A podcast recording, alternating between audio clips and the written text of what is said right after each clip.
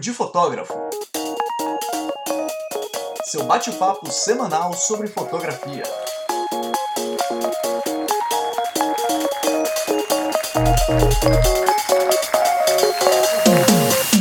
Olá, papudo! Sejam bem-vindos a mais um episódio do Papo de Fotógrafo. Eu sou Rafael Petroco Eu sou Ana Cariani. e hoje vamos falar de criatividade, mas não vamos ficar ensinando as pessoas a serem criativas, né?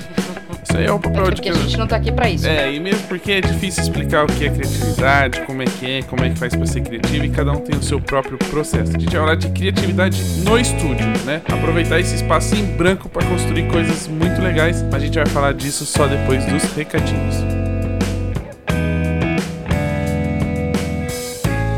Primeiro recadinho eu falo e repito, já falei no último episódio, vou repetir nesse episódio. Não adianta nada você ter um trabalho incrível se você só compartilhar nas redes sociais. Porque vai que o Marquinho pede a casa de Resolve. volta, né? Pede a casa Cansei, de volta. delete. Ele fala assim: inquilino, essa casa é minha, devolva a A. Ou eu vou cobrar um milhão de reais pelo aluguel. Será que os fotógrafos teriam dinheiro pra bancar essa casa, essa mansão? Não. Eu acho que não. Então, é falido. super importante que você tenha a sua própria plataforma, o seu site, né? Seu cartão de visita, a sua casa decorada da sua maneira. Então, faça agora seu site na Epix e não fique aí dependente das redes sociais. Tendo no site você tem um conteúdo incrível para você aproveitar, deixar seu site lá no primeiro lugar do ranking. Tem já chamada direto pro WhatsApp. Olha que legal, é muito mais fácil e prático. Além de todos os recursos que a Epix tem de publicações para aprovação, compartilhamento de galerias, enfim, coisas novas vêm por aí também. E para você ter acesso a esse conteúdo, essa plataforma incrível, tem cupom de desconto do Papo de Fotógrafo para você. Que é o que importa, na Que é o que importa, economia no eu bolso. quero desconto. É, é um aluguel com desconto, né? Você não paga o condomínio.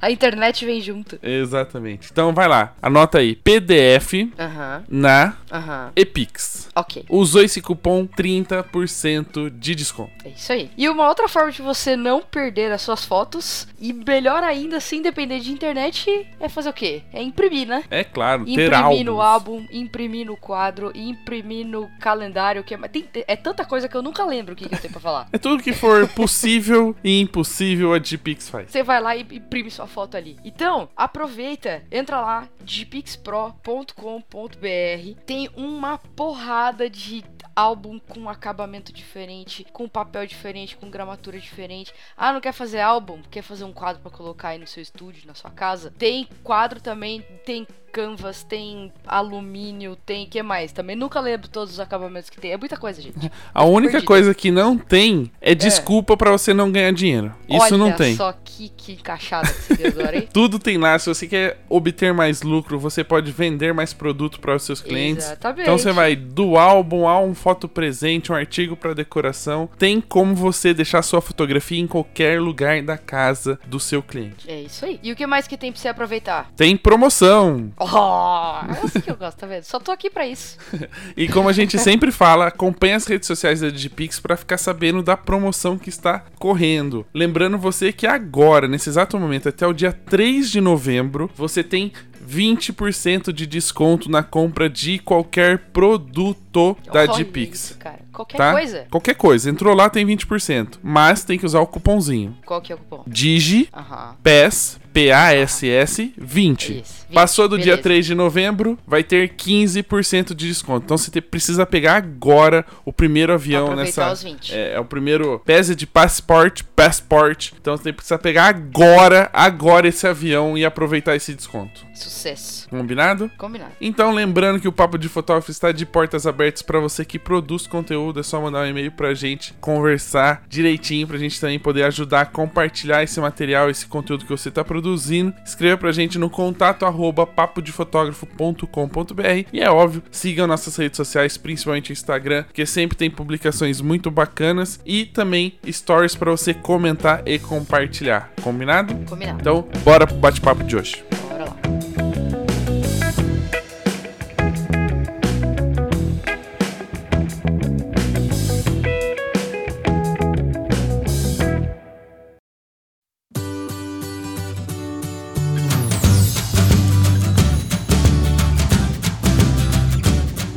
Então vamos começar o nosso bate-papo de hoje trazendo uma das pessoas mais criativas. Se não é, vai ser até o final deste programa, deste episódio.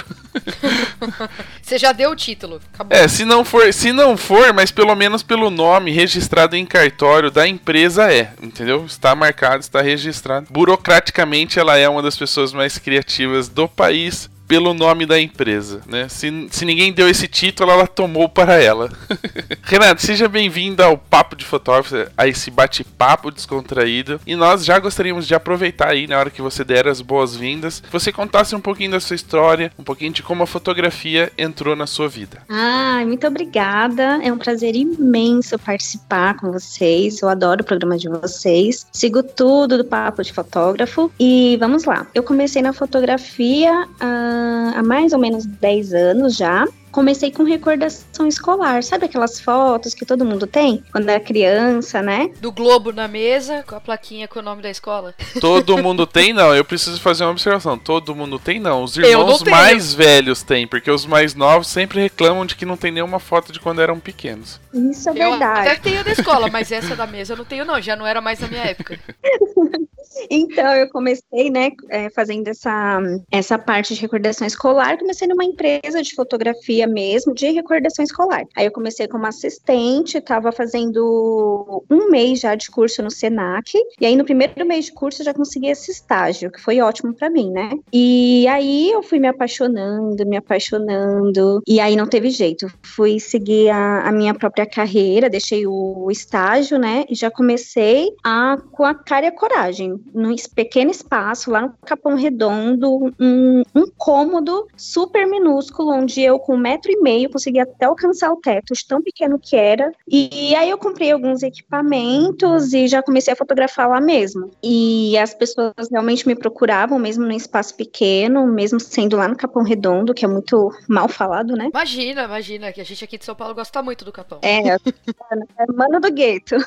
E aí, lá no Capão mesmo, mesmo estando lá, algumas pessoas já é, aqui perto do Morumbi, alguns clientes daqui, eles começaram a me procurar mesmo estando lá, porém eles não iam. Quando eu dava o endereço a Capão Redondo, sumia, tipo, não vou.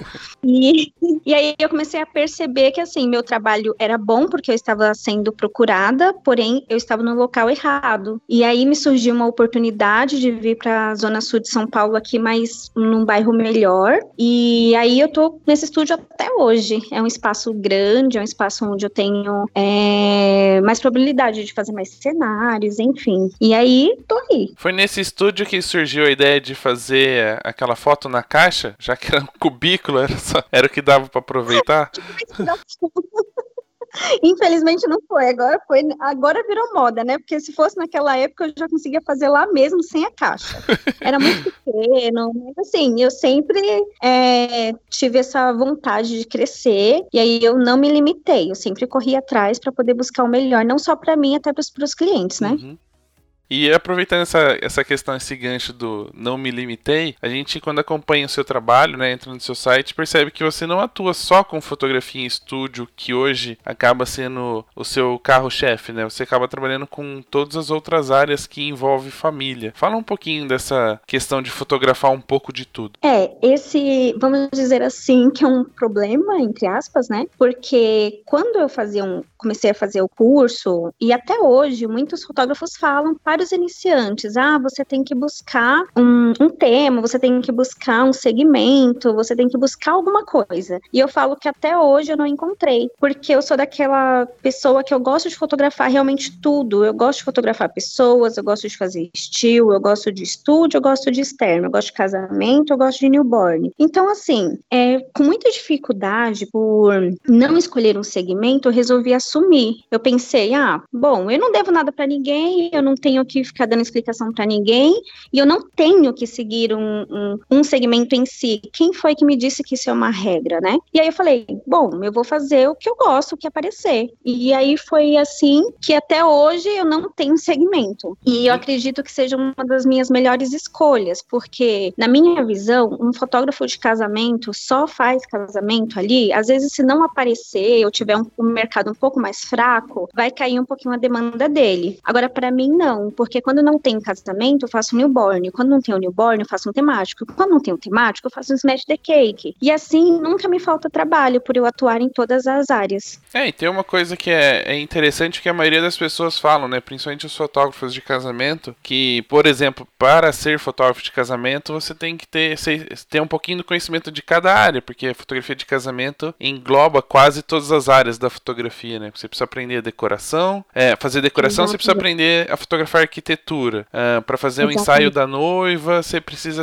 aprender um pouco de fotografia de moda. E como é que você uhum. pode praticar tudo isso para aplicar no casamento se você só faz casamento, né? É, é exatamente isso. Por isso que eu não me limito. Eu fotografo tudo desde sempre, desde o do curso mesmo, onde tinha todas as áreas ali que a gente estudava, eu não conseguia definir o que, que eu gostava. Então eu assumi isso, né? E é uma coisa muito boa, porque eu faço tudo que apareceu, eu tô fotografando e tô fotografando feliz, sabe? É uma coisa que eu gosto. Eu gosto de fotografar independente do que seja. Eu não consigo é, determinar assim, nossa, uma coisa que eu só gosto disso. E aí, por isso que eu coloquei é, um estúdio para uma coisa bem ampla, onde eu faço casamentos, onde eu faço tudo. E talvez ter assumido esse. Uh, falando um pouquinho do nome do estúdio, né? Que a gente brincou na abertura do bate-papo. Uhum. Talvez essa tenha sido um, um, dos principais motivos por você não ter uh, colocado o seu nome, né? Como principal referência da empresa, para não ficar ligado a alguma área, ou tem algum outro motivo para o nome que você escolheu, Criativa Pix? Tem sim. É, eu falo que fotógrafo é um pouco orgulhoso com o nome, né? Porque Imagina, é egocêntrico nunca. Ah, que isso?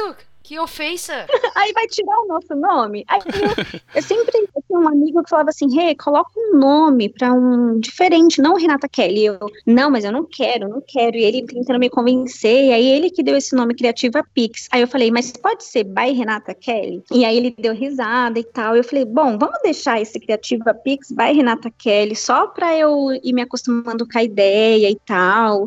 E aí, beleza, ficou Renata Kelly, é, Criativa Pix by Renata Kelly. Mas hoje tem um intuito maior, que é crescer a equipe e não deixar que fique esse vazio by Renata Kelly. Por exemplo, é, tem um novo fotógrafo aqui, ele tá há um mês, é, chamei ele, convidei ele para me ajudar, e aí nas fotos dele eu falei para ele colocar Criativa Pix by Paulo Macedo. É como se fosse um, um macetezinho para o fotógrafo não perder o seu nome, mas que o Criativa Pix seja sempre a referência, seja sempre o que está à frente mesmo. Então, então, é, a gente caiu nesse conceito para crescer a equipe. Então, o Criativa Pix para pegar todas as áreas, como criatividade, e colocar ali pequenininho by o fotógrafo que tiver na equipe. É que por mais que tenha um padrão, né, que seja meio que padronizado o trabalho, sempre tem aquela, aquele quesinho, aquele detalhezinho que é uma característica do profissional em si, né? É uma forma de valorizar o fotógrafo da equipe que vai estar, tá, né, fazendo, que fez o trabalho. É uma forma de, de mostrar mostrar que, olha, ele tá ali, ele faz parte da, de uma equipe. Então eu achei isso bacana, bacana e deixei. E aí, é, ele é o nosso primeiro fotógrafo, que logo mais a gente já tá mudando a,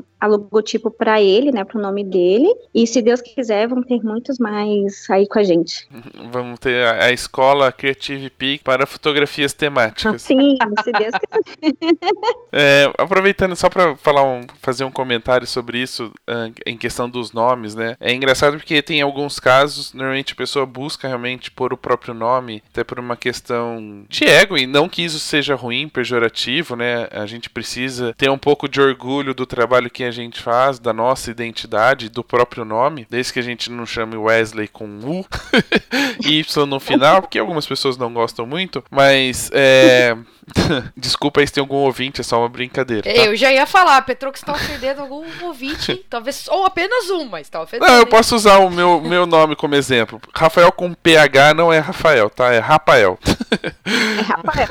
É igual falar que, falar que o Nicolas é com CH, né? Não, meu filho chama é Nicolas. Chama Nicolas. É, é, é Nicolas. Mas, voltando, é, é, que em alguns casos, por exemplo, eu trabalhei no estúdio do Guilherme Righetti e que para ele às vezes era um problema uh, ter a empresa empresa com o nome dele, porque ele tinha duas equipes, né, trabalhando, que era uma equipe era com ele e a outra era com a esposa, e ele dificilmente conseguia vender a segunda equipe porque todo mundo procurava o estúdio querendo que ele fosse o fotógrafo oficial, porque o estúdio tinha o nome dele. Até o momento que ele decidiu mudar o nome da empresa, ele mudou só para Righetti Fotografia e Cinema. E Righetti também era o sobrenome da esposa. Então não tinha como a pessoa escolher quem era a equipe, né? Ela vinha, o primeiro contrato era dele, o segundo era dela automaticamente. Então às vezes essa pequena mudança de nome facilita nos negócios, principalmente para quem precisa expandir. E quando o nome está preso à pessoa, fica mais difícil. Exatamente isso, é exatamente isso. E aí a gente tem sentido já que,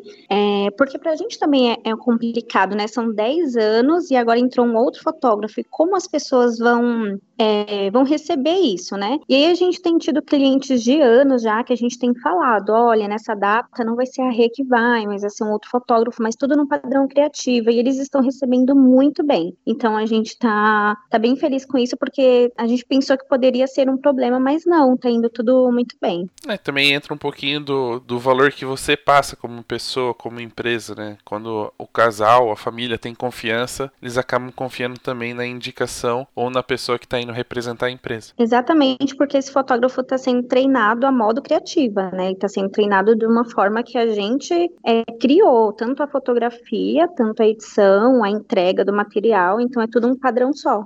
E se ele não aprender a fazer o Vanguardian Leviosa, tá fora, é demitido na hora. tá fora, tá aqui no pé. Então, ó, o pessoal tá vai entender a piadinha mais pra frente, a hora que a gente falar do trabalho em estúdio. Falando um pouquinho dessas áreas, principalmente de é, misturando um pouco do, da fotografia social em si, né? Porque é mais ou menos o caminho, o carro-chefe seu. São pessoas é, quais são as principais diferenças do seu trabalho em cada área, né? O que, que para você é positivo e o que é ruim de fotografar um pouquinho de tudo? Olha, de positivo tem muita coisa, inclusive que assim eu fotografo um casal num casamento, né? O pré-wedding, um casamento, e logo depois eles vão é, engravidar, aí vão vir as crianças, e aí vai vindo uma vida inteira. Eu sempre falo que eu quero fotografar uma vida por uma vida inteira, porque depois casamento é gestante, o gestante é, vem o newborn, batizado, chá de bebê, chá daquilo, aniversário de um ano, aniversário de dois. Então eu tenho famílias que eu tô seguindo que os aniversariantes já têm cinco, seis anos, sete anos. E isso é um, um, benefício muito grande, porque a gente acaba fazendo parte da família, tem uma confiança é, indescritível e tem vários outros fatores muito bons. Agora, o ponto negativo que eu acho são muitos fotógrafos que ficam, ai, mas você não, não tem um segmento, ai, mas isso é errado, ah, mas seu Instagram é bagunçado, porque tem casamento, logo depois tem newborn, enfim. E isso é um ponto mais negativo, mas é uma coisa que hoje eu já não me importo mais com o que eles falam, né? Tanto que eu tenho percebido que tem fotógrafos que antes tinham essa opinião e hoje em dia eles já estão mais fazendo aquilo que eu tô fazendo. Então, aquele fotógrafo que estava fazendo só casamento, ele começou a fazer é, gestante e tá indo pro newborn, porque ele ele tá vendo que para mim tá dando muito certo, né? E aí eu acabo sendo uma referência para abranger esses segmentos. É engraçado que a gente fala de fidelização de clientes e a gente tem visto muitos fotógrafos de casamento migrando para fotografia de família também, justamente porque é uhum. é muito mais fácil manter um cliente do que conquistar um cliente novo, né? Exatamente, é isso mesmo, porque o cliente quando ele gosta mesmo de você, ele vai te colocar como prioridade. Eu tenho clientes que falam assim: "Rê, hey, você podia criar até o cartão, é minha foto, minha vida, porque você tá como é, ali no. Tá assim, na minha tabela de valores está condomínio, água, luz, Renata. Já virou conta fixa do mês. Porque além do, dos momentos de família que acontecem, como aniversário, em alguns momentos assim, tem os temáticos que eu faço, né? Os temáticos e outros ensaios que eu faço, de Natal, por exemplo. Então, assim, essas famílias, elas sempre estão é, retomando para fazer as fotos, né? Inclusive, a, as novas que vão, as novas famílias que vão vendo, os ensaios estão vindo, e tem aquelas que já estão há anos comigo, e aí sempre ficam, porque assim, o pai e a mãe fez, aí daqui a pouco fala pro tio, que fala pro primo, e aí começa a vir a família inteira. Tem ensaio de Natal aqui que eu vou fazer com pessoas de 12, 12 pessoas em ensaio só. Então, assim, de, são 12 pessoas, mas tem tio, tem tia, tem primos, e essas pessoas que vão trazendo mais pessoas aqui para o estúdio. Vão trazendo os agregados. Os agregados. Eu amo os agregados.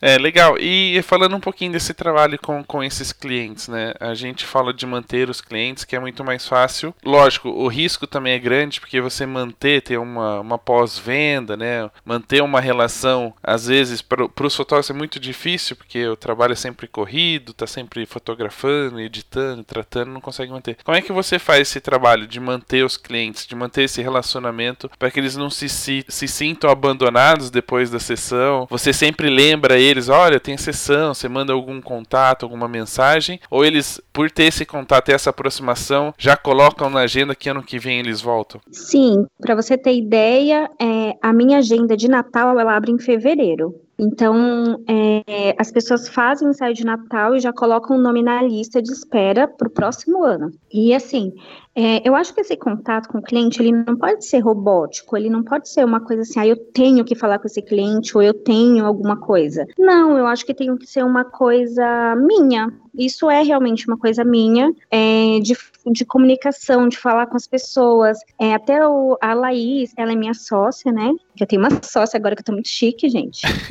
e, e ela tá fazendo atendimento e ela fala, Rê, que incrível, as mães, elas mandam fotos, olha só a roupinha que eu comprei, é, olha só, deu o primeiro passinho, olha, a primeira papinha. E elas têm esse vínculo com a gente porque a gente já abriu esse laço a partir do momento que o cliente pisou aqui no estúdio. Então, a primeira vez que o cliente vem, a gente já tem uma forma de tratamento que é muito nossa, que é não é aquela coisa robótica, sabe? Eu sento no chão, eu brinco com a criança, eu corro no estúdio, e é assim mesmo. E aí depois o, as coisas mais naturais vão vindo. Eu não tenho um e-mail marketing onde eu fico avisando os clientes é, dos ensaios próximos, eles que acompanham no Instagram, e aí eles mesmos que vêm atrás. E o meu contato com eles é sempre deixar o estúdio com de portas abertas, como se fosse uma casa. Então eu tenho cliente que simplesmente, hey, eu tô passando aí perto, posso passar aí? Claro, ele pode passar aqui, ele vai tomar um café comigo. Tem cliente que vem, ah, você vai sair que horas? Às seis? Eu posso ir aí pra gente comer uma pizza? Eles vêm, a gente senta na recepção e come uma pizza, eles vão na minha casa. Então, assim, é uma coisa que é bem natural, não é forçado, porque se for forçado, não vinga, não adianta.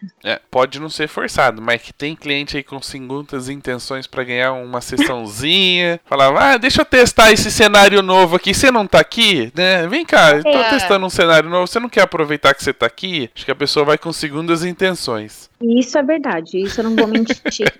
Você tem que ter o radarzinho ligado para identificar já essas pessoas. Exatamente isso, porque você precisa estar tá ligado ali, olha, estranho, né? Você tem que ter aquele. Não sei como eu posso falar. É o feeling. O sexto sentido, é. Tem coisa que é natural e tem coisa que não é natural. E aí você vai sentindo e, enfim, é, são coisas que você vai relevando, sabe? Mas eu não fico fazendo foto assim de graça, não. Eu não, não, não faço. Se eu percebo, não, não faço. Mas é fácil, é fácil perceber. Se começarem a mandar muita mensagem, depois você compartilhou que vai ter um cenário novo, com certeza tem segundas intenções. A gente tá falando bastante de estúdio, a gente falou que você fotografa um pouco de tudo e que hoje, né, pro mercado fotográfico, as externas são uh, a moda da vez, né? Que é muito mais fácil você trabalhar com luz natural, entre aspas, e, e, muito mais barato, né, do que você ficar trabalhando com flashes e criando cenários, tendo que pintar fundo e etc. Mas aí por que que você tomou a decisão, ou, ou foi isso foi orgânico uh, do estúdio acabar se tornando meio que um carro-chefe, assim, ou que tem uma procura maior dos clientes? Foi proposital ou foi orgânico pelo, pelo material que você estava produzindo já dentro do estúdio? Sim, eu acredito que foi orgânico, porque a foto externa, assim, muita gente gosta, acha bonito e tal, mas acabou que ter um estúdio hoje acabou sendo não luxo, mas um diferencial. Então, o cliente ele acha bacana de falar assim: nossa, vou fazer um ensaio em estúdio. Ele acha que ele está sendo diferente, não que aquele que está fazendo no externo está sendo diferente, né? E aí, como eu fui é, desde o começo, sempre quis ter um estúdio, apareceu a oportunidade de comprar equipamentos, eu comprei, comecei, foi é aquilo que eu comecei a publicar. Então os clientes começaram a vir atrás de mim exatamente por aquilo que eu publicava. Foi bem natural mesmo, bem orgânico. Então, é, hoje em dia eu faço muito externo também, mas a preferência sempre é o estúdio. Às vezes eu fico assim, ai, tomara que essa gestante queira externo, mas não, ela quer o estúdio, porque aquilo que eu posto é aquilo que ela que ela vê e é aquilo que ela quer, que ela acha diferente. E aí foi por isso que eu comecei a criar estúdio para poder ter um pouquinho mais de, de diferencial mesmo. E, e, teve algum, algum, alguma coisa específica que te deu um, trocou a chavinha assim, você fala, pô, se todo mundo tá buscando ir para fora, fazer externo, vou fazer estúdio? Ou era uma coisa que você tinha mais facilidade e resolveu realmente cuidar mais, assim, se dedicar mais? Não, não, não tinha facilidade. O mais fácil é sempre é ir para fora, eu fazer o externo. Só que eu sempre busco fazer o mais difícil. Inclusive, algumas pessoas falam: Nossa, mas como você faz esses temáticos? Eu não conseguiria fazer. Por quê? Porque é difícil. Todo mundo quer fazer o fácil. Eu já corro atrás de fazer o difícil. E isso acaba se tornando um diferencial. Não é fácil você olhar para um fundo branco, infinito, e ter uma pessoa na sua frente, você ter que direcionar ela toda e ver aquele mundo de branco, e você fica assim: Ai meu Deus, o que eu faço agora? E essa luz, onde eu coloco? Não é fácil. Então é por isso que eu faço, exatamente por não ser fácil. E nesse processo todo, quando é que você definiu, né? Que normalmente estúdio, qual é a impressão que as pessoas têm, né? Pelo menos essa seria a minha impressão de, de, de cliente, assim, que o estúdio, no final das contas, é o fundo branco ou o fundo de uma outra cor, com um tecido, um preto, alguma coisa, e que faz apenas retratos e fotos de moda, que é o que, o que aparece mais para as pessoas de fora. Quando é que você teve a ideia ou né, surgiu o insight de começar a fazer algo diferente dentro de estúdio, justamente para gerar interesse do público, deles não imaginarem que era só, só a foto no branco ou no preto? Ah, foi porque eu ficava olhando para esse fundo branco e eu mesma já estava cansada, né? Porque é bacana você ter um fundo branco para você fazer um editorial de moda,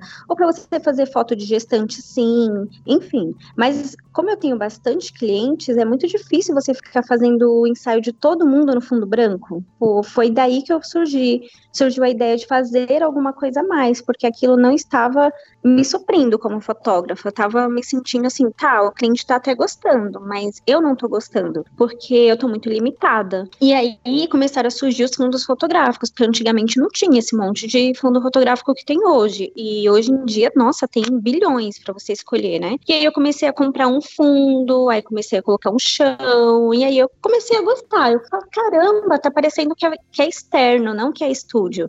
E aí o bacana é que eu posso fazer aquela foto com uma porta de fundo, daqui a pouco eu posso pegar uma floresta, daqui a pouco eu posso pegar outra coisa. E aí o cliente começou a ficar muito mais satisfeito, né? Porque ele tinha o fundo branco e tinha outras opções de fundo. E aí foi a partir disso, desses fundos que são padrões, né? Que são pequenos, que eu comecei a imaginar é, cenários maiores. Foi a partir disso. Mas você começou a produzir cenários maiores por conta ou porque havia uma demanda assim das pessoas falava, falavam, né? Tipo, ah, você tinha uma floresta. Aí ela falava assim: "Ah, mas você não tem uma floresta com um castelo de princesa? ou você não tem o um fundo da Rapunzel?"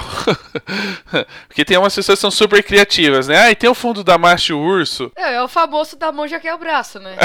é, Olha, é, começou a partir assim, eu sou uma pessoa que eu amo, sou apaixonada por filmes. E aí eu lembro que meu primeiro temático mesmo foi do Frozen. Aí tava passando lá o desenho e tal, e eu vendo aquilo, nossa, que bonito, que eu gosto de desenho também.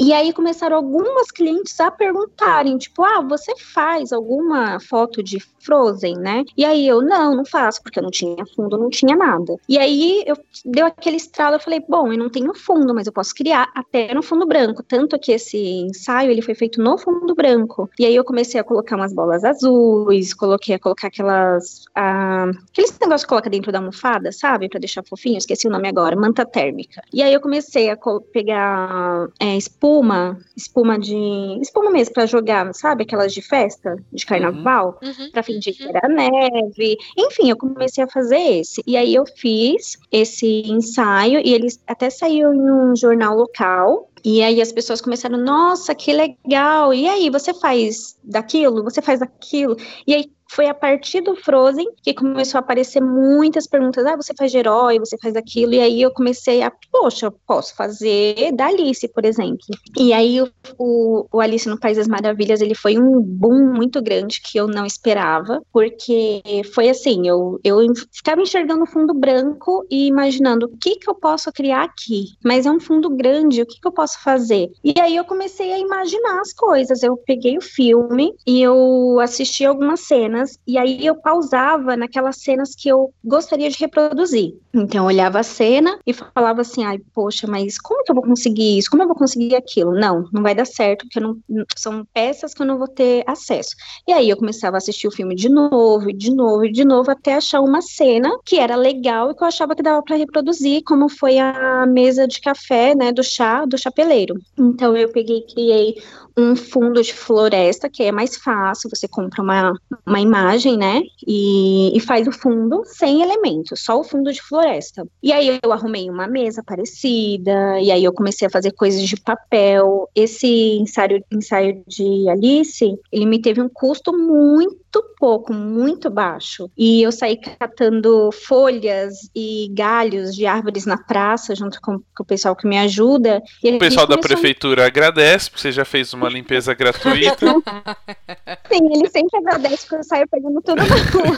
É, é bem isso mesmo. Eu, eu, eu sempre gosto de criar os meus cenários com coisas baratas, com coisas que as pessoas falam: Oi, não acredito que você fez o cenário com isso. É quase o meme dos três reais. Três reais, exatamente. Porque, é, por exemplo, as porcelanas, o pessoal pensava que era porcelana mesmo, que estava na mesa, mas não é. As xícaras eram feitas de papel, o bolo era feito de papel, muita coisa era feita de papel. E as xícaras penduradas, enfim, tinha algumas porcelanas volume, mas as outras eram todas feitas de papel. E o, e o teto do estúdio estava cheio de galho pendurado, que a gente grudou, porque eu amo durex. Eu sou apaixonada por durex. A 3M agradece a propaganda. Isso todos os cenários. E a gente grudou galho em todo o teto, enfim, ficou aquela coisa surreal. Então eu sempre procuro fazer algumas coisas assim, bem baratas mesmo, bem em conta, e para poder encher os olhos do cliente e falar: Nossa, eu não acredito que você fez um cenário com isso. E aí você acaba encantando mais as pessoas também. Ah, eu tenho que confessar que quando você falou do Frozen, que a pessoa perguntou: Ah, você faz foto do Frozen? Eu pensei numa piada que com certeza eu iria responder pro cliente. Eu falei assim: Ó, cenário eu não faço, mas quando eu tiro foto a pessoa fica congelada, fica paradinha, não se mexe. Igual a Ana no final do filme. É bem sua cara mesmo. mas falando é, dessa questão, né? Surgiu a ideia de fazer Alice e, e acabou que se tornou um boom, um case de sucesso. Nesse processo, né, de, de escolher o tema, criar o cenário, você teve que desenvolver uma outra característica, né, de uma pessoa criativa, que não era só pensar em como ia fazer a fotografia ou iluminar ela. Era em quais elementos uh, deveriam fazer parte do cenário e tomar todo o cuidado possível para aquilo ter algum sentido, principalmente para quem gosta, né, do, do da Alice, ah. por exemplo, e não identificar que alguma coisa não tenha nada a ver com o cenário. Como é que foi essa, essa, essa determinação de fazer assim uma coisa que tivesse um, uh, que tivesse de alguma forma a ver com, com o assunto, com o tema e não fazer algo só por fazer ou de fingir que é? É, tem que tomar muito cuidado com isso, porque senão os fãs é, vão ficar bem decepcionados, né? Porque quem gosta mesmo, ele gosta, é fã fanático, conhece tudo. Então, assim, é, eu pesquiso, eu pesquiso muito. Eu, como eu te falei, eu vejo muito filme, eu pauso, eu vejo em câmera lenta e aí eu começo a pesquisar muitas imagens para e ler, leio muito para saber se o que eu estou fazendo tem sentido. Porque, por exemplo, a mesa do chapeleiro, o que que tinha na mesa dele? Eu não posso colocar uma um pão francês se eu não tenho pão francês. Eu tenho eu não posso colocar um refrigerante se tenho café. Então, primeiro eu preciso pesquisar. E aí essa pesquisa é um pouco longa, não é uma coisa que eu vou, ah, vou separar 10 minutos agora para pesquisar é, sobre esse tema. Não, é uma coisa que demora. Eu fico mais ou menos de um a dois meses, se não mais, pesquisando sobre o tema para eu poder elaborar. A iluminação, as cores também, é, que eu vou fazer na edição, e todos os elementos que compõem a imagem. Tem que fazer algum sentido. Tem que ter elementos que tem no filme, senão não, não faz sentido. simplesmente não faz sentido eu colocar elementos que não pertencem àquele tema, né? Então tem que tomar bastante cuidado com isso, mas é só pesquisa mesmo, porque a fonte é pesquisa, tanto do filme quanto de livros e grupos também, fãs. Uma coisa que eu gosto de fazer é pegar algum fã daquele tema, um ou dois ou três, para me ajudar. Então, eu pego, eu pesquiso, né? Olha, vi que você é bem viciado, né? Em Alice, você pode me ajudar nesse tema? E aí a pessoa me ajuda muito, mais do que o Google, porque a pessoa já, já conhece tudo, né? e aí é, aquela pessoa ela é a que vai me ajudar e depois eu vou presentear ela com ensaio. Sempre faço isso e sempre dá certo. É uma parceria de, com, com uma mão de duas vias, né? Quem ajuda depois também recebe uh, um presente. Isso, é isso mesmo. É, é a ideia de, ter, de tridimensionar o cenário. Né? Porque normalmente quando a gente vê um ensaio temático, ou que se dizem temáticos, são apenas um fundo, né? Já com, a, já com um desenho pronto, assim, como se fosse todo o cenário pintado no tecido isso. ou no fundo que estão usando. A decisão de você tridimensionalizar isso, né? Trazer uma, uma dimensão 3D, ter uma mesa de verdade, onde as pessoas pudessem sentar, mexer nos objetos que são muito parecidos com o da cena. Uh, foi uma coisa, uma questão também que você trouxe, né? Assim, foi pensado. Você falou, não, eu preciso me diferenciar dessas pessoas que já fazem o temático só com o fundo pintado. Ou foi uma coisa que veio automático, assim, na hora que você pensou já em fazer o tema, você já tinha a ideia de fazer isso como se fosse uma, uma cena do filme mesmo, como se fosse filmar ali pro, pro próprio cinema. Sim, eu nunca fiz nenhum tema só com fundo já pronto. Eu não gosto, porque eu acho que fica robotizado, não fica legal. Eu não gosto. É uma coisa particular minha, não, não gosto. É, desde quando eu comecei na fotografia, eu achava, poxa, tem um fundo lá que já tem uma mesa, já tem uma árvore de Natal, por exemplo. A árvore de Natal tá no fundo, mas poxa, não é só montar uma árvore de Natal? Tipo, não é mais legal você colocar a mão na massa e você fazer seu próprio cenário? Então, hoje, o que eu faço é não ter elementos no meu fundo. As pessoas, elas acham, elas olham a foto e falam assim, nossa, isso é um fundo, né? Eu, não, não, não é fundo. O fundo, para mim, é só uma base. É como se eu estivesse colocando paredes. E aí, através disso, que eu vou colocando os elementos. Por exemplo, o de Natal agora que eu tô fazendo, na foto a lareira parece de verdade, né? Por quê? Porque eu peguei algumas lenhas, fui na pizzaria pedir emprestado, porque eu sou dessas, eu sou bem cara de pau, eu peço tudo emprestado. e aí eu fui lá. Eu, se fosse na pizzaria, ia pedir as pizzas emprestadas e deixar a lenha pra lá. Né? Mas eu comi também.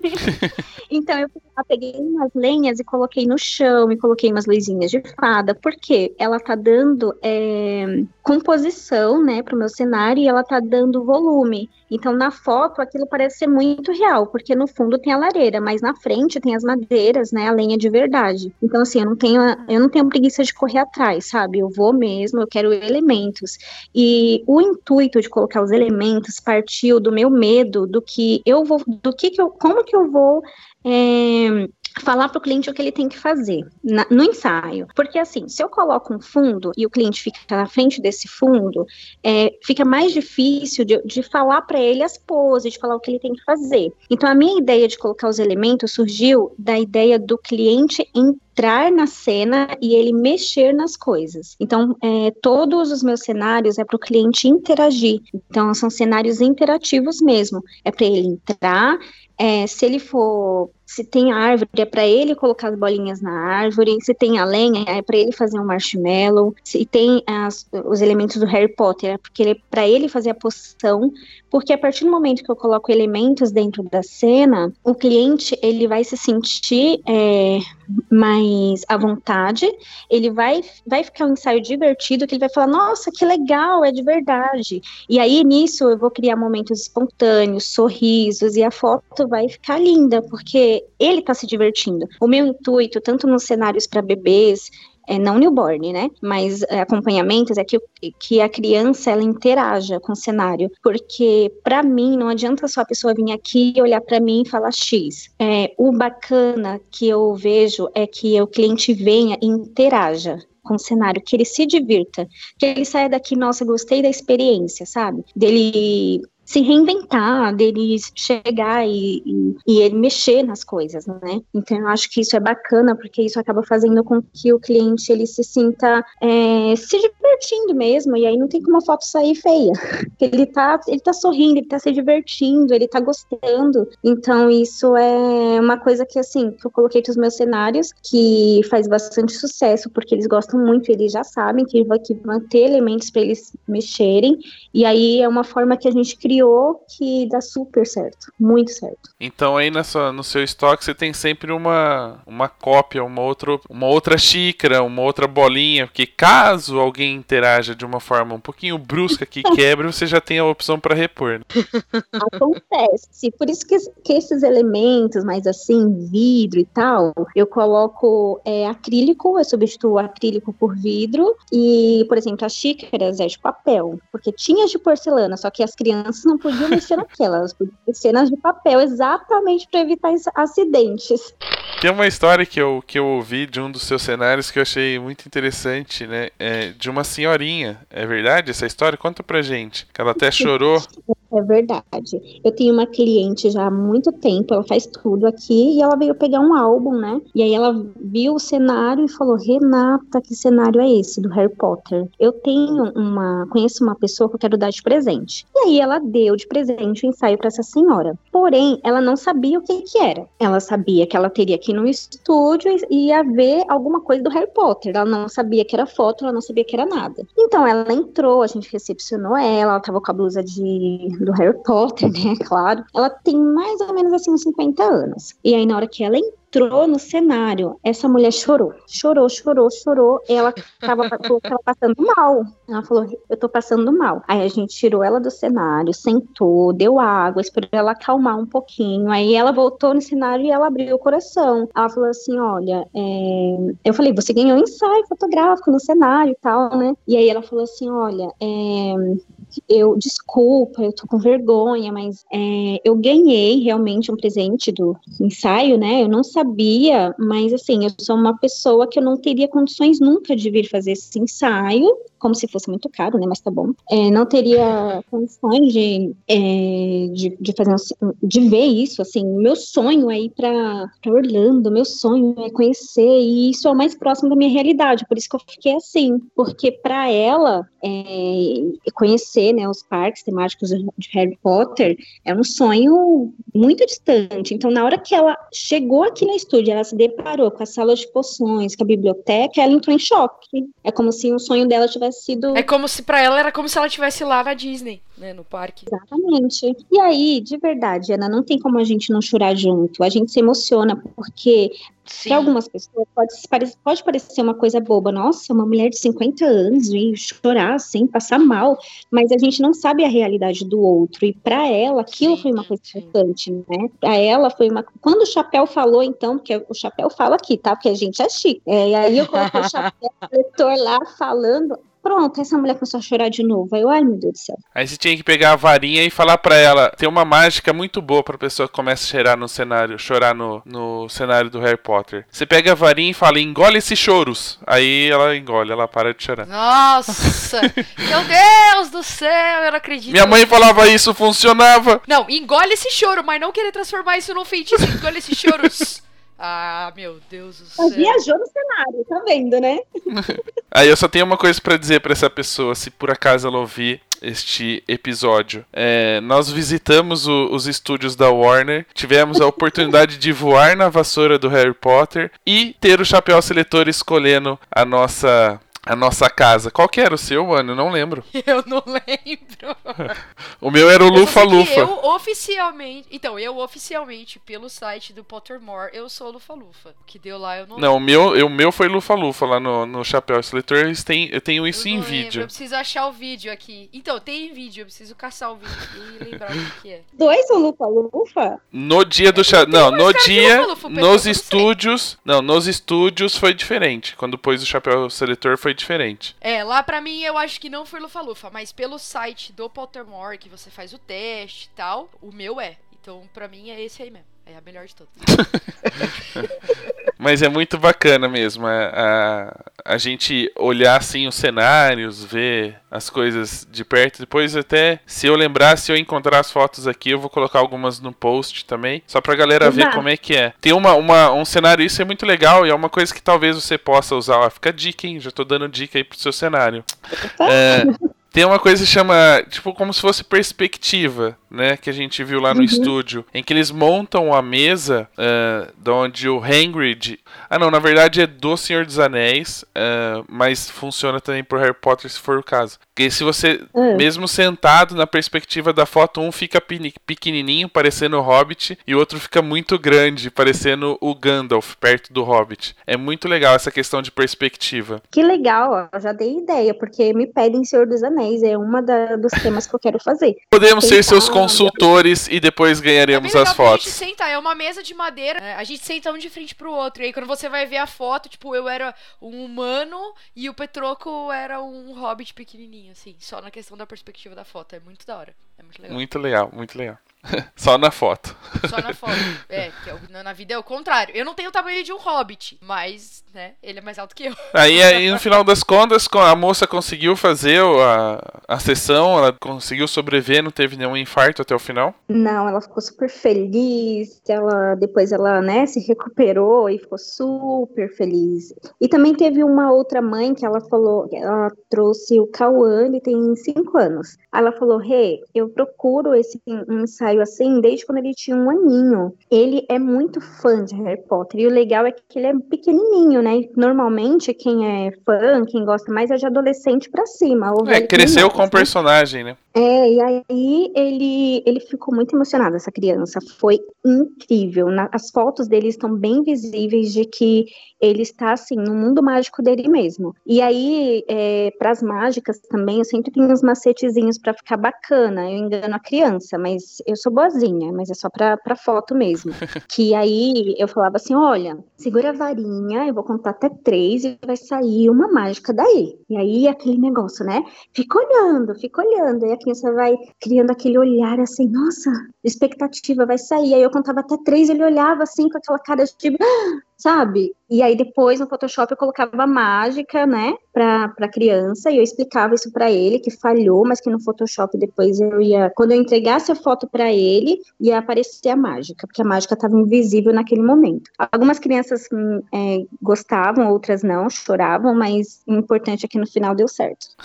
É, pergunta, algum fã de Harry Potter ficou bravo porque a foto não se mexia, impressa?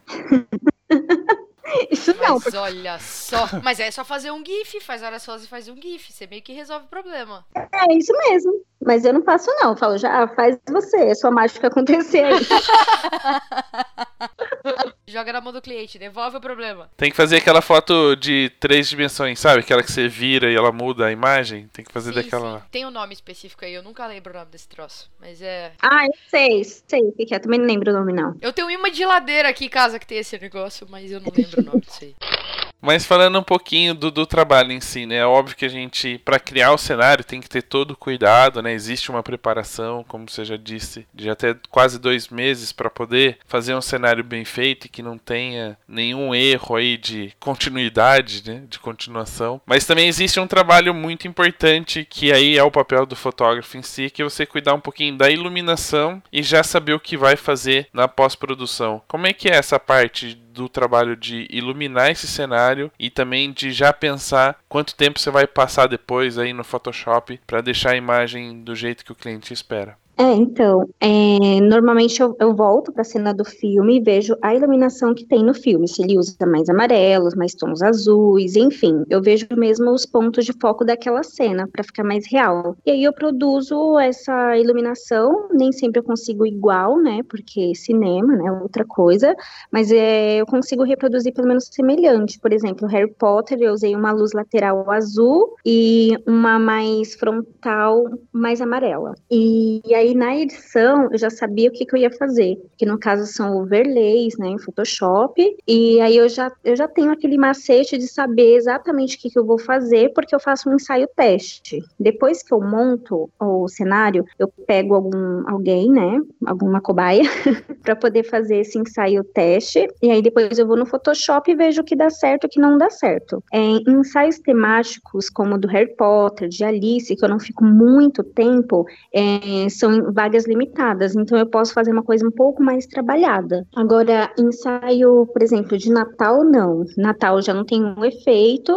É, então, como são muitas clientes, aí eu já deixo a iluminação mais preparada sem contar muito com Photoshop, que aí eu já não faço muita, muita coisa. É uma edição maior no Lightroom mesmo, porque senão não dá conta, né, de entregar até o Natal. É, aqui no estúdio a gente fechou 90 ensaios de Natal sem ninguém ver o cenário. Então, assim, é uma coisa que marcou muito a, a gente, principalmente esse ano, porque normalmente eu divulgo o cenário e as pessoas fecham ensaio. Mas como a espera tá desde fevereiro, a gente resolveu lançar já antes de montar o cenário. E a gente fechou 90 famílias. E isso é uma coisa que dá aquele frio na barriga, né? Porque, poxa, caramba, eu nem montei o cenário e a pessoa já, já fechou. E mas é uma, uma confiança muito grande, né? Porque o cliente já confia no cenário, já confia na iluminação, já confia na pós-produção. Então, dá essa, essa confiabilidade para o cliente, né? Ele já saber o que ele vai receber por acompanhar o trabalho já há anos. E aí você coloca todo mundo no fundo branco e fala, gente, nevou muito esse ano, fez muito frio, é isso aqui.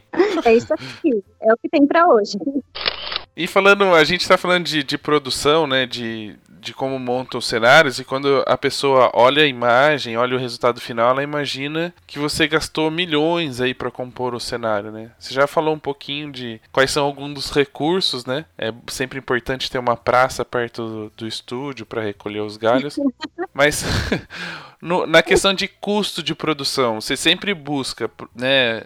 Investir o suficiente uh, para ter um bom cenário, um, né, um cenário que seja mais realista possível, mais próximo daquilo que os, que os clientes esperam, ou você já sabe que você vai ter um custo baixo, porque você sempre vai buscar uma alternativa? Então, é até engraçado, né? Porque tem alguns grupos no Facebook que eu acabo postando, compartilhando os meus cenários, né? E eu lembro que teve um fotógrafo que falou assim: Eu duvido que você tenha gastado menos de 10 mil nesse cenário do Harry Potter. E aí eu falei para ele, né? Eu gastei menos de mil reais para fazer esse cenário de Harry Potter. Bem menos. Eu acho que se eu gastei 500 reais foi muito. E eles ficam assim, mas como? É, são macetezinhos que você vai tendo, né? Com, de tanto montar cenário, por exemplo, do Harry Potter. É, você vai lá, compra as, as, lonas e alguns elementos que estavam em cima da mesa são é, caldeirões e vidros que você vai na 25 de março e compra super baratinho. Caldeirão por 3, 4 reais. Então, assim, é só você é, ir na 25 e olhar naquelas lojas de, de mesmo, na Porto Geral, que tem muita coisa. E aí, a maioria das coisas grandes eu não compro. As pessoas acham que eu compro, mas eu não compro. É, as coisas grandes vêm de parceria, porque como a gente já tem um nome no mercado, é, a gente é, tem uma facilidade muito grande de fazer parceria. Então, os elementos como a vassoura, um chapéu seletor e algumas coisas, o livro, né, dos monstros, algumas coisas assim, eu fiz uma parceria com um artesão que ele já faz isso e vende na Paulista. Então, eu pedi os elementos para ele, ele me emprestou e em troca eu dei um ensaio para ele que é super fã e amou. E também eu faço fotos para do, dos objetos dele, né? E divulgo ele nas redes sociais. Então, assim, quando você faz esse tipo de parceria, a tendência é sempre ser positiva. Então, assim, eu quase não gasto nada. O meu cenário de Natal também desse ano foi a mesma coisa. Alguns fotógrafos falam, nossa, mas você deve ter gastado um absurdo. Tem uma estante que eu fiz parceria. Aí tem a árvore, até a árvore é parceria, até a árvore. Eu pego emprestado e aí eu sempre dou em troca do ensaio. Uma pessoa que me empresta uma coisa, eu dou ensaio em troca porque é uma forma de que a pessoa vai gostar muito, ela vai, ela vai realmente gostar de uma coisa que ela quer e ela vai me ajudar muito. Então, assim, é, é mais parceria. Eu acho que 50% dos meus ensaios, assim, 50% do cenário é parceria e 50% são coisas que eu compro. E as coisas que eu compro são coisas muito baratas. Eu não vou comprar as coisas mais caras. Caras sempre são as parcerias. E o cachê dos, dos sósias dos personagens? De onde você tira os milhões para pagar? Pode, pode percebi que, assim, Alice, por exemplo, eu achei esses personagens e a gente pagou. Já fica um pouquinho mais caro, só que aí você tem aquele macetezinho de quem não quer fazer com personagem, agenda em um dia. Quem quer fazer com personagem, agenda em outro dia. E quem quer fazer com personagem acaba pagando uma taxa maior, né? Que é do personagem. Então acaba que não sai do nosso bolso, acaba saindo do próprio cliente. E aí, como eu falei da parceria, eles sempre querem fotos, né? Esses personagens, é, eles sempre querem foto para poder publicar e renovar o portfólio deles. Então, além do ensaio temático, muitas vezes eu dou ensaio de editorial mesmo fundo branco para os personagens. E aí eles, né, eles adoram, e aí são ensaios que custaram em média mil reais, por exemplo, né? For um ensaio completo de 45 fotos, e ele acaba querendo, para ele é vantajoso também. Então, essa forma de parceria é vantajosa para os dois lados. Então, acaba sendo bem bacana. É engraçado porque muitos profissionais, uh, a gente vê aí nas redes sociais que reclamam, né, de parceiros, de falar, ah, cara só quer na parceria, eu faço de graça. Mas muitos uh, erram no fato de que se é uma coisa que pode ajudar no, na divulgação do próprio trabalho, eu vejo, por exemplo, uh, se uma loja de vestido de noiva propõe uma parceria pro fotógrafo, ele briga, fala que não, porque ele, o tempo ah, dele é padrão, é dinheiro, né? que parceria ele não vai fazer isso de graça, que tem que pagar a conta conta. Mas aí ele faz um baita de um trabalho, desperdiça um tempo e vai lá e marca uma empresa que vende câmera, que fabrica câmera de graça para a empresa, né? Sendo que essa empresa Sim. teria dinheiro para pagar ele, por exemplo. Quer dizer, quando é para ele que ele pode usar a favor dele como divulgação do próprio trabalho, ele não quer. Mas se for para ganhar uma câmera de uma empresa que nem vai dar bola para ele, ele marca a empresa, ele não faz. Não faz sentido, né, isso? É, é, é questão de você pensar um pouquinho. Olha, uma pessoa, por exemplo, o ensaio de Páscoa que eu fiz aqui, que eu coloquei uns ovos e tal. A moça que fez os ovos, ela precisa de foto em fundo branco para ela poder é, vender. Então, isso sim, em vez dela, ao invés dela pagar por isso, ela vai deixar ovos aqui. E, e também, assim, é, as parcerias que eu costumo fazer, eu sempre beneficio eles de outras formas. Por exemplo, aqui no estúdio tem um balcão bacana que dá para expor as peças. É, teve cliente que comprou mais de 500 reais itens do Harry Potter, do, do rapaz que fez a parceria comigo. Então ele ganhou o ensaio dele, ele ganhou um ensaio para dar de presente para alguém que ele gosta. Eu deixei a lojinha dele exposta aqui no, na recepção do estúdio. Eu não ganhei nada por isso, que eu não tirei porcentagem dos objetos que ele estava vendendo. Ele ainda deu um ensaio para a irmã dele. Então assim, tudo que eu pude fazer de foto eu fiz. Ele ficou super feliz, foi super vantajoso para ele e para mim foi muito vantajoso porque teve gente que pegou a vassoura e falou: "Nossa, é igualzinha do parque. Eu vi pessoalmente, é igual". Então assim, é muito é legal essa forma de parceria, né? E a parceria tem que ser ganha-ganha. Não dá só para eu pedir uma coisa emprestada e falar assim, ah, beleza, obrigada e pronto. Não, a pessoa tem que se sentir valorizada. Então, assim, é, eu tenho muitos parceiros, a gente conseguiu um, uma lista grande, assim, de parceiros que até, às vezes, eu nem preciso pedir, eles que vinham oferecer. E aí, você quer alguma coisa para esse ano? Então, assim, essa forma de parceria é muito bacana, mas você tem que ver o lado da, da pessoa, né? Porque realmente senão não vale a pena. É, e uma coisa que é importante lembrar aqui, né? Por, quando você faz uma parceria como essa, né? Por exemplo, eles estão emprestando peças para que façam parte do cenário que você vai fotografar com clientes. Nem sempre, ou na maioria das vezes, você não pode entregar para ele uma fotografia que tem uma terceira pessoa, um cliente que você fotografou. Porque aí tem direito de uso de imagem, tem direito de imagem, tem direito de milhares de coisas, mas é no processo. Então é muito mais é, fácil, muito mais prático e menos perigoso você dar um ensaio para ele e produzir as uhum. fotos para que ele possa usar isso comercialmente também depois no Instagram dele, né? É isso mesmo que a gente faz aqui, que aí não, não tem problema, tem que tomar muito cuidado com o direito de imagem, né? É, e aí a gente consegue fazer sempre parcerias muito boas. E quando a pessoa não é de empresa, por exemplo, eu coloco muita coisa no meu status é, do WhatsApp. Então, esses dias eu coloquei, gente, tô precisando de um abajur. No Facebook também eu coloco um abajur, uma coisa simples. Aí comecei a receber foto. E aí veio uma pessoa e falou: Olha, eu tenho esse abajur que eu gostei muito, é um bem grande. E aí eu falei pra ela, então, olha, eu vou fazer um ensaio de Natal, eu ficaria com seu abajur até dezembro, não sei o quê, mas em troca eu te daria um ensaio fotográfico para você e sua família. A pessoa ficou super feliz. Então, assim, um abajur que tava na casa dela, que ela não, não é uma coisa de necessidade, né, assim, que ela vai sentir muita falta, e tá aqui fazendo muitas pessoas felizes aqui, que tá lindo aqui no estúdio, e ela ficou super feliz com o ensaio. Então, assim, são coisas tão pequenas que fazem muita diferença na hora do, do, de montar o cenário, né? Um abajur, um relógio bonito, um boneco, um lustre, uma máquina de escrever, que é no, no caso que eu tô fazendo aqui. Então, assim, é, são coisas pequenas, né? Às vezes falta um pouco de, de como é que se fala? De meter a cara, sabe? Pra você pedir as coisas. Eu não tenho vergonha de pedir, de colocar nos meus status quando eu tô precisando. De... Esses dias eu coloquei de um sofá, né? E na mesa de.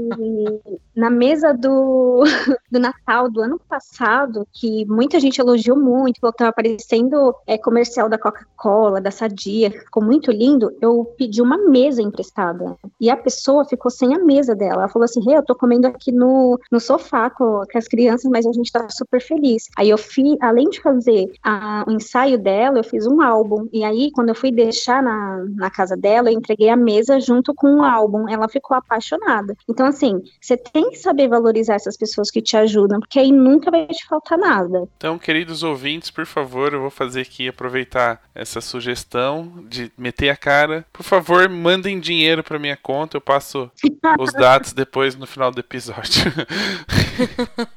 Vai que, né? Vai que.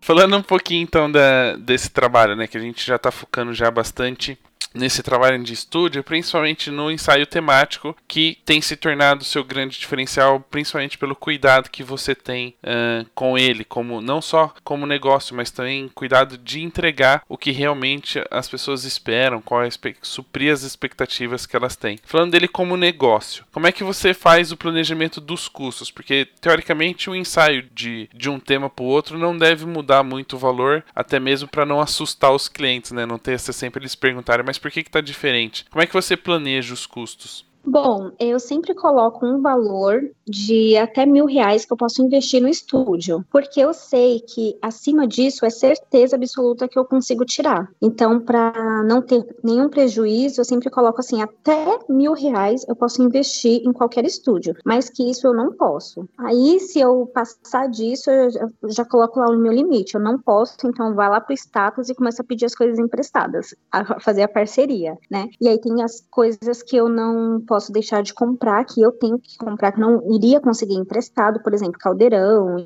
e, e vidros, etc. E esses elementos eu já coloco no, no custo, porque é uma certeza absoluta que acima disso a gente consegue tirar, né? Então eu acabo não tendo muito problema com isso, porque mil reais não é um investimento alto, se você parar para pensar que o seu retorno vai ser muito mais alto, né? E aí eu não tenho problema, né, com essa parte, porque não vou ter prejuízo. E depois de planejar os custos, como é que você calcula o valor do ensaio em si? Você já tem uma, eu preciso fazer X ensaios? Ou você fala assim, a minha agenda é aberta, o quanto eu consegui encher melhor? Como é que funciona? É, depende muito do, do ensaio, né? Do, do temático. Harry Potter, por exemplo, a gente colocou algumas datas e a gente colocou uma meta. A gente sempre coloca uma meta, por exemplo, ah, vamos, a gente tem que fazer 50 ensaios vai valer muito a pena. E aí a gente vai é, abrindo as datas conforme a gente conseguiu atingir a meta. Como a gente sempre atinge a meta, a gente vai abrindo outras Dobra datas. Dobra a meta, igual a presidenta Dilma. Atingiu a meta, dobra a meta. Dobra a meta. Esse ano a gente já, já colocou meta pro, pro ensaio de Natal e ele é, já está superando também. Então, assim, é, é bom trabalhar com metas, eu acho que isso é muito importante. E como a gente tem a agenda muito apertada, a gente vai trazendo os clientes para dias da semana, porque a gente já não tem mais data até dezembro, né? Desde o mês passado a gente já não tem mais nenhuma data. Então, eu vou colocando os clientes para a semana para poder ultrapassar a nossa meta. Desculpa os clientes que teriam a data agendada para hoje, mas estamos gravando esse episódio Sorry. justamente pra, né? Tiramos aí duas horinhas de agenda para gravar esse episódio. E falando dessa questão de, de cobrança, né? Óbvio que cada um tem seu valor, tudo depende dos custos, não só da criação do cenário, mas também dos custos fixos de estúdio, de funcionários, do quanto a gente vai ganhar por mês, aquela planilhinha básica que todo fotógrafo deveria ter. Mas tirando essa questão do valor, como é que você faz para um trabalho desse? Que por mais que seja muito parecido, né, o que você vai entregar para um para cada um dos clientes, porque o cenário é o mesmo, mesmo, o tema é o mesmo, uhum. normalmente as roupas uh, são as mesmas. Como é que você faz para entregar experiências diferentes dentro de um mesmo tema? É, na verdade, assim, uh, eu sigo um roteiro né, para não deixar que falte falta, é, falte foto para alguém, porque os clientes são muito ciumentos, né? Eles costumam ser bem ciumentos comigo. Então eles falam assim: "Ah, você fez aquela foto na poltrona, mas você não fez comigo". Então assim, para não ter esse problema, eu vou criando sempre um roteiro, mas para mim mesmo, para eu não esquecer de tirar foto de alguma forma, né? Então, é, eu sempre vou fotografando, coloco uma meta assim, olha, eu vou começar daqui e vou terminar ali. E aí o cliente gente vai passando por todas as etapas. E para o cliente aquilo é muito novo. Então, por mais que eu faça 100 ensaios, nenhum vai ser igual ao outro, porque por mais que eu esteja colocando o cliente naquela pose, naquela forma, é uma experiência única para aquele cliente. Então, acaba sendo bem diferente, inclusive as fotos, né? E eu deixo os meus clientes super à vontade também. Eu falo para eles: olha, se tiver alguma ideia, me fala, me ajuda no ensaio, pode falar. Eu não sou aquela pessoa que fica assim, não, deixa que eu domine, eu sei o que eu tô fazendo. Tem cliente que fala, ah, então tira uma daqui, não sei o que, então eles vão me desafiando e aí sempre vai se tornando diferente para cada cliente. Hum, bacana. E tem algum cliente que assim que te deu alguma dica que você falou, poxa, essa dica é super legal, vou usar nas próximas sessões? ah, somente nos primeiros ensaios, né? Porque como Uh, quem vem fazer temático é muito fã, então é, tem cliente que fala assim, olha, você podia fazer esse do Leviosa aqui, porque, né, e depois você coloca uma magia azul, porque o do Leviosa é azul, e aí eu, opa, ah, é azul? Hum, tá. Já, já então você vai lá, já pego a dica, e eu já vou fazendo nos outros. Isso sempre acontece, sempre. E no fluxo de trabalho, só, uma, só por curiosidade, você primeiro faz todas as sessões, né? Para depois sentar e, e, fazer tudo no Photoshop, justamente para manter meio que um padrão de cor, de efeito, de magia? Ou cada sessão você faz separado, faz avulso, só para manter um prazo de entrega igual para todo mundo? É, a gente faz assim, eu fotografo e normalmente é um cliente por hora, né? Então eu fotografo esse cliente, quando ele estiver saindo, eu já tiro o cartão de memória e já dou para uma pessoa ir fazendo a prévia. Quando o cliente estiver chegando em casa, ele já está com a prévia em mãos. E aí ele escolhe as fotos e aí tem o prazo de até 30 dias úteis para a gente entregar elas editadas. E aí a gente sempre entrega antes, né? Porque a gente não gosta de acumular ensaios, né? Tem um, um receio por isso, porque eu faço muita, muitas outras coisas, né?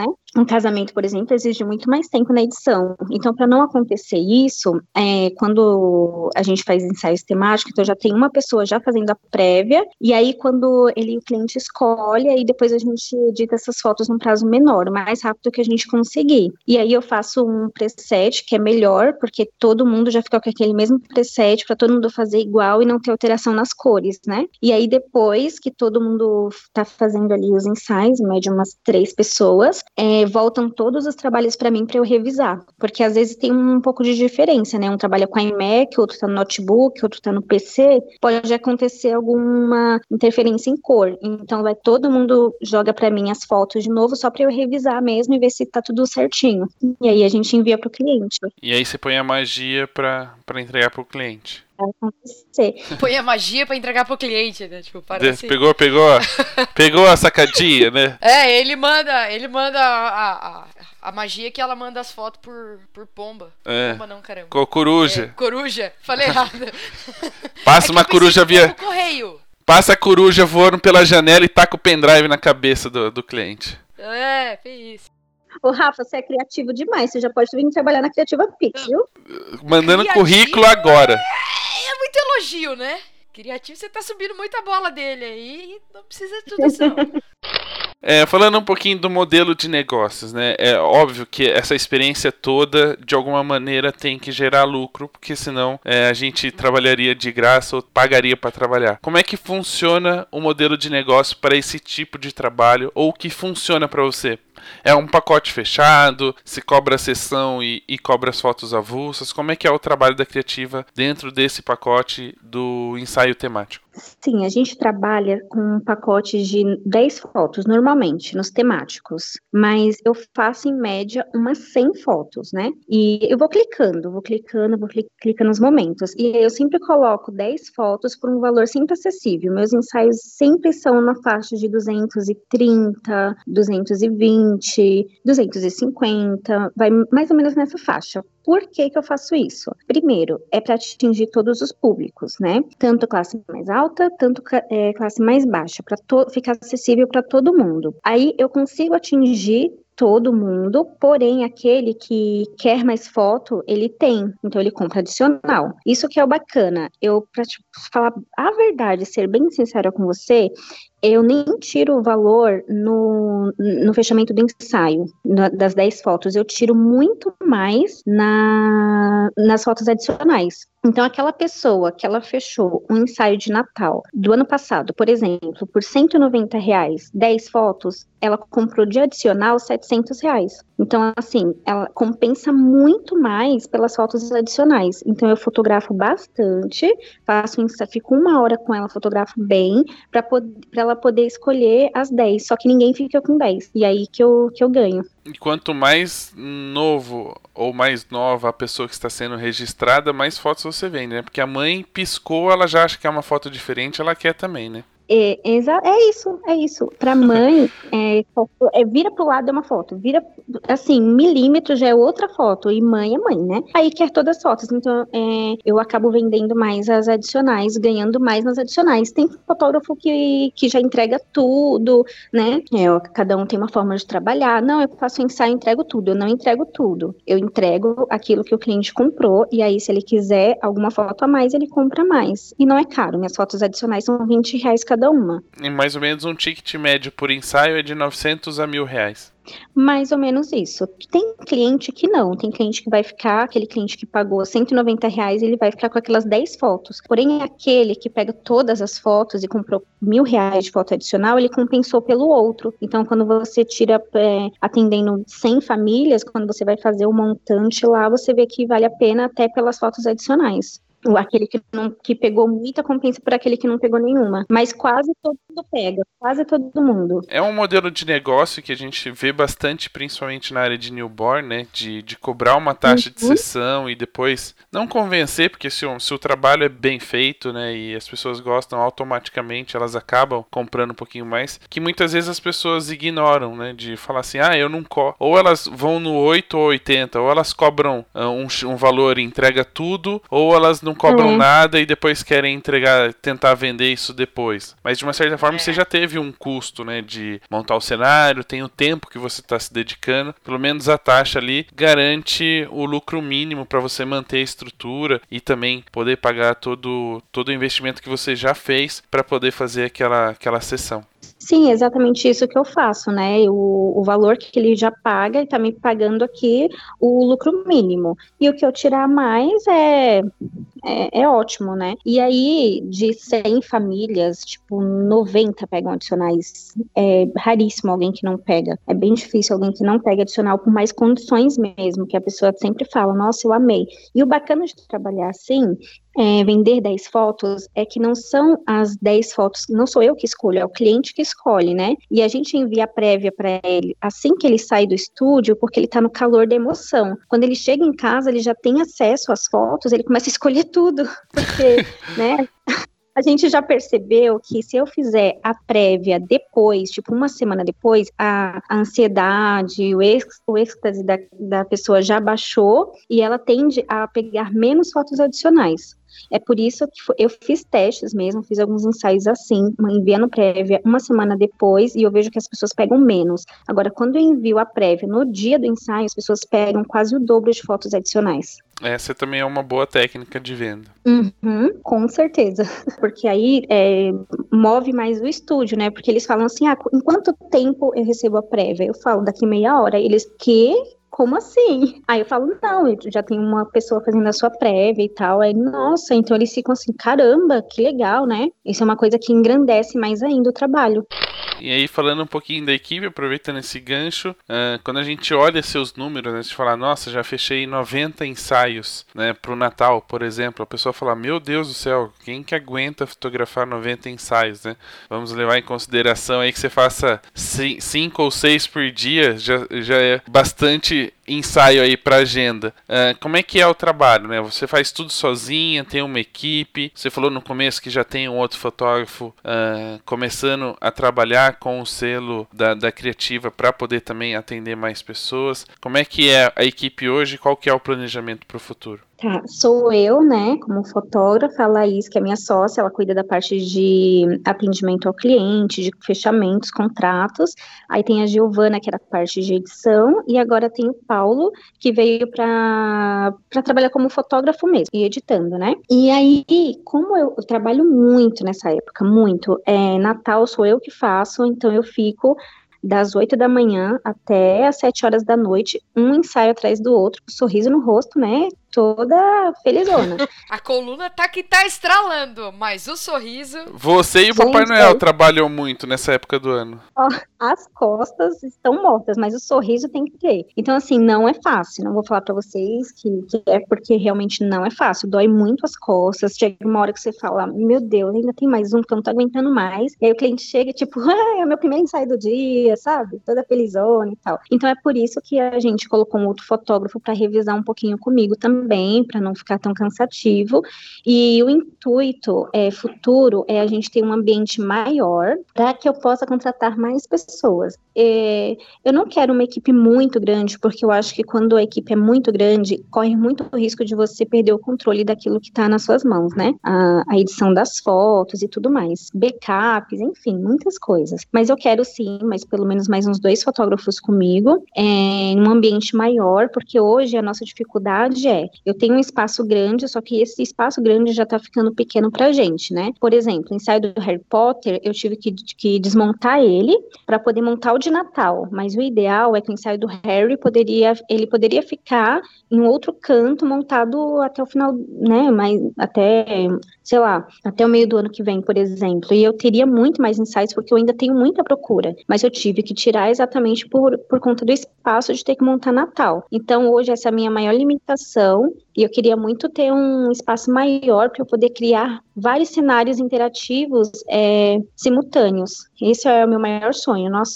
Você vai ter um estúdio Warner Bros. só de, de cenários para fotografar. Se Deus quiser, quem sabe, né?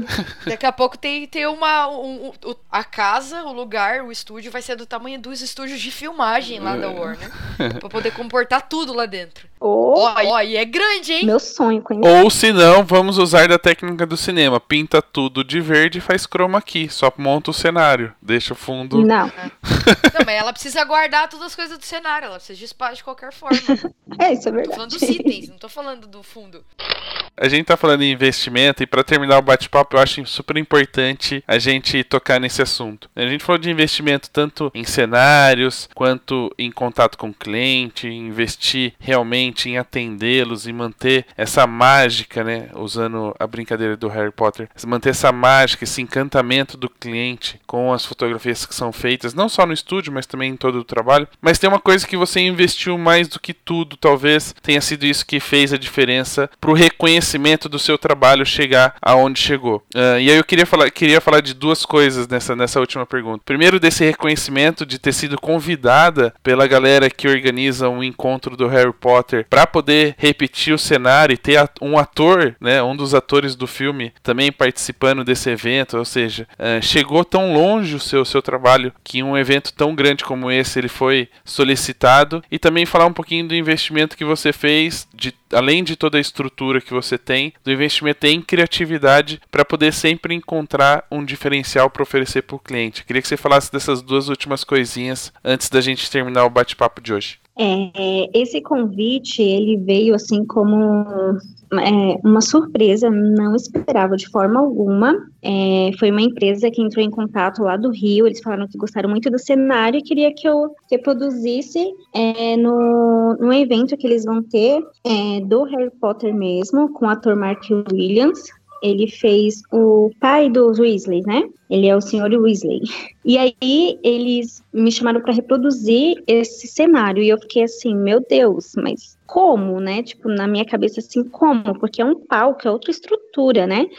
E aí ela conversou bastante comigo, eu falei, eu fui bem sincera com ela, falei, olha, eu montei aqui no meu espaço, é, da minha forma, de uma forma mais simples e tal, com as coisas que eu tenho. E aí ela falou, não, mas é, a gente quer que você que você monte aqui, a gente vai ajudar também, quero que você coloque o seu valor, e também eles querem que coloque, que façam fotos no dia, né? Então eles estão vendendo passaporte com uma foto. Então uma, a pessoa vai poder tirar a foto com o ator no cenário do Harry Potter, onde depois eu vou colocar magia e tudo, né? E aí é, eu aceitei a proposta e a gente já está trabalhando nisso. Vai ser meu primeiro cenário que eu vou levar para fora, né, do estúdio.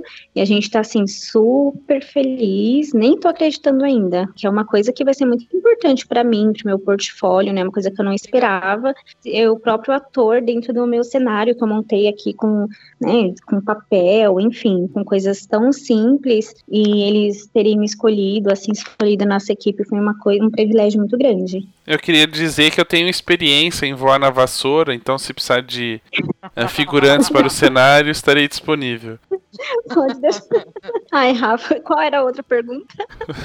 e do investimento em criatividade, né? De não só pensar uh, em criar cenários bonitos, uh, de imaginar quais, quais vão ser os temas, mas de investir realmente em você para poder oferecer coisas diferentes para os clientes, para oferecer experiências diferentes para o cliente. Ah, sim, eu tenho muitas referências na fotografia, no Instagram, eu fico sempre fuçando, né, tudo que eu, que eu puder, qualquer minutinho livre que eu tiver, eu tô pesquisando, mas a minha referência maior hoje, assim, é o Gilmar, o Gilmar Silva, todo mundo conhece, com certeza. Eu fui fazer um curso com ele, é uma camp, né, de criatividade, e isso abriu muito a minha mente, porque eu gosto muito das fotos dele, porque ele sempre busca é, a criatividade no simples, em coisas que a gente não espera. E o meu intuito é sempre fazer coisas em conta. É, meu intuito não é gastar horrores de dinheiro em cenário, porque senão não vale a pena. Meus ensaios são baratos. Então eu sempre tenho que buscar criatividade em coisas baratas, em coisas que eu encontro na rua, em brechós, e enfim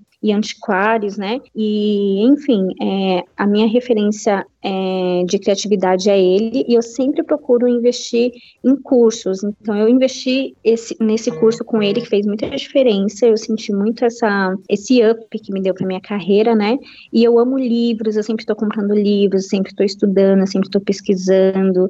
É, e, e eu me obrigo a fazer aquilo. Eu pego uma foto, por exemplo, e eu vejo, eu falo, quero fazer essa foto. E aí eu pego pego a Giovana aqui, que trabalha comigo, ela é muito linda, e aí eu pego ela e falo, Gi, vem cá, vamos fazer essa foto, e eu sempre tento, se eu não tenho equipamento, eu vou lá e invento, né, se você não tem é, uma luz colorida, você coloca um celofane na frente de um ring light e faz ela ficar colorida, enfim, e aí eu sempre vou buscando é, criar com coisas que, que ninguém olharia, eu olho para coisas, objetos, que ninguém olharia, como fazer, para fazer coisas diferentes, né, porque é muito fácil você ter um estúdio com um monte de equipamento e você criar as luzes que você que você quer. Difícil é você olhar para um fundo branco e você se deparar com uma infinidade de branco, sem você saber o que fazer. E aí você começa a buscar alguns recursos fora. Eu só queria terminar esse bate-papo falando: se for criar um cenário Star Wars, também estou disponível, já tenho os acessórios, alguns. a máscara já tem, né? A máscara já está pronta. Fala que é o próximo, você vai acreditar? Eu vou, eu vou ser o primeiro. Você vai fazer o teste de luz comigo aí. Fechou, fechou bem fechado. Pronto, conseguiu. Ele ficou, ele ficou dando coisado o programa todo. Conseguiu, né? Ah, e posso fazer, e posso dizer que uh, posso fazer também o papel do tio Baca, é só eu ir de sunga.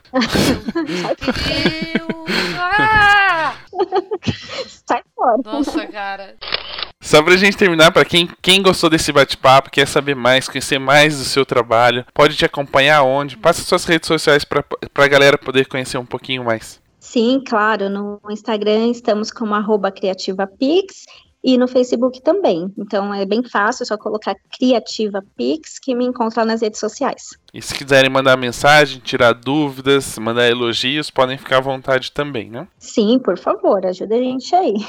Muito bem, Rê. Muito obrigado por esse bate-papo. Foi muito legal conhecer um pouquinho dos bastidores, né, desse trabalho que tem aí se destacado. Lembrando novamente, estamos à disposição para ser assistente de palco e fazer figuração nos cenários. Teste de luz, qualquer coisa, né? O que precisar, nós Qualquer estamos coisa. aí. Pode deixar, eu tô precisando fazer faxina aqui no estúdio, sabe? É, não, mas nesse momento eu estarei ocupado. Só quando. Ah, que gracinha. Mas de coração, gente, muito obrigada. É, eu fico muito feliz pelo convite, de verdade. Já tinha comentado isso com, uma vez com o Rafa, pela oportunidade.